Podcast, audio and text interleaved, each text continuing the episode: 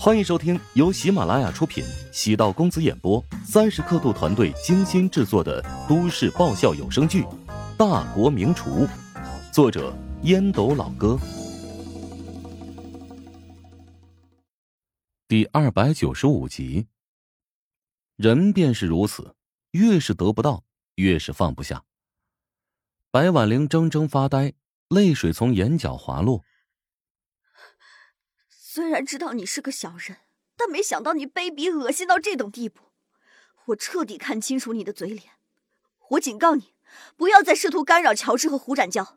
你对我有任何不满和愤怒，直接冲着我来便好了。韩鹏见白婉玲转身要走，拽住了白婉玲，威胁道：“你以为自己想分手就分手吗？我会不断的纠缠你，直到你崩溃。”白婉玲想要甩开韩鹏。韩鹏手上的力气很大，白婉玲觉得手腕很疼，用脚飞踢韩鹏的小腿，被韩鹏灵巧的躲开。韩鹏得意的狞笑：“你要有女人的觉悟，不要挑衅男人，男人天生就比女人力气大。”话还没有说完，韩鹏只觉得右颊传来风声，一记凶狠的耳刮子扇在了他的右侧面颊，随后。腹部吃了一记结实的倒拳，韩鹏下意识的捧腹，飞起的膝盖撞在他的下巴上，他再也无法保持重心，整个人朝后仰去，直挺挺的倒在地上。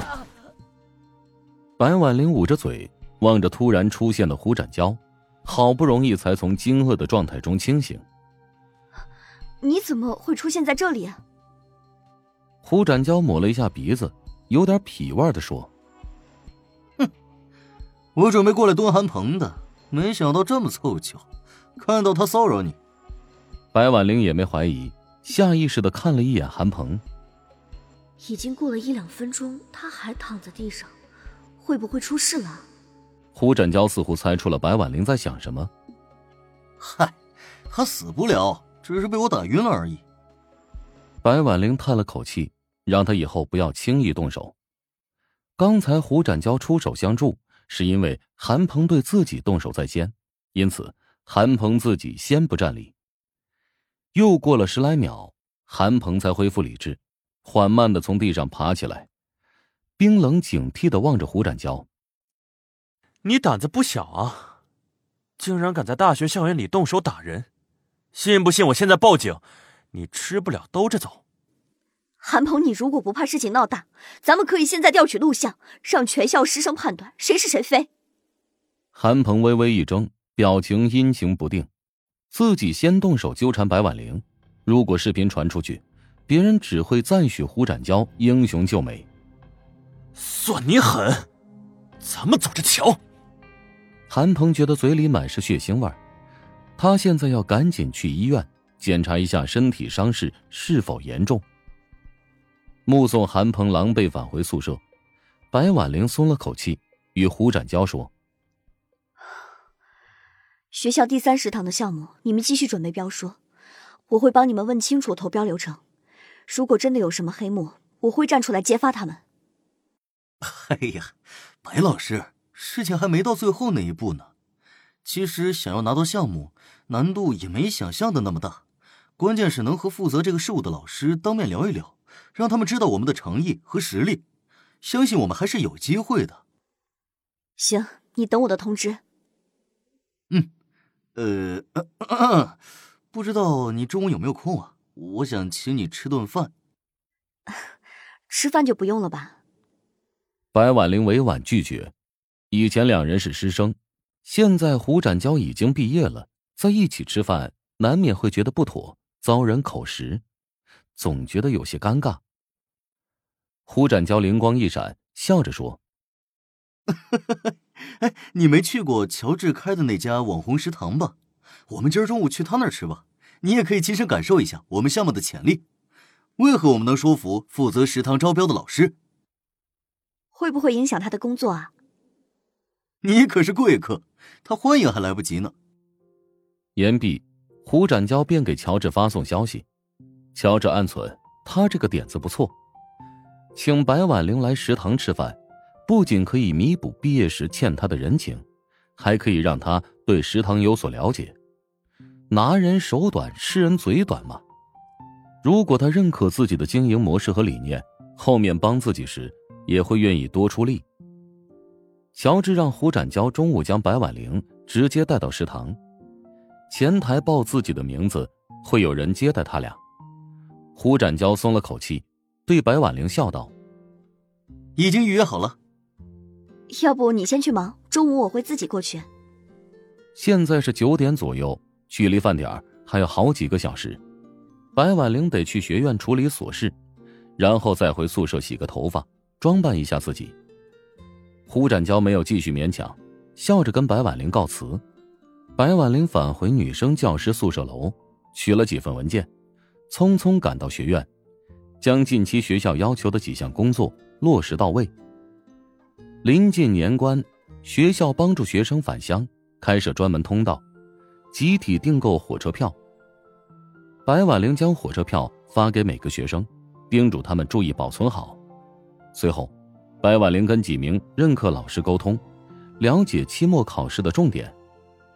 虽然只是辅导员，但是白婉玲对班级学习成绩抓得很严。忙完一切，白婉玲来到学校门口的街道，准备用手机软件打车。胡展娇又突然出现：“白老师，你不用打车，我已经打好了。”你一直在等我。是啊，我今儿上午的任务便是带你去吃饭。你是怕我放鸽子吧？一旦我答应的事儿，绝对不会食言。乔治没想到白婉玲会爽快答应来食堂用餐。大学时代，乔治对白婉玲的印象不错，尽管对学生们很严厉，但私下里男生都将白婉玲称作女神，她经常以小仙女自称。乔治也觉得白婉玲漂亮。男人对美好的事物都有原始的冲动、欲望和憧憬。只是胡展娇对白婉玲的感情要更特殊一些。胡展娇那次被社会人员围堵，最终一起被带入警局。白婉玲作为辅导员，接到通知之后赶到了警局。那些社会人员觉得白婉玲长得挺好看，出言调戏。白婉玲跟社会人员发起冲突，挨了一记耳光。尽管在警察的要求下，那些社会人员对白婉玲道歉，但这件事成了胡展娇内心深处永远过不去的一道坎儿。他觉得，白婉玲那记耳光是替自己挨的。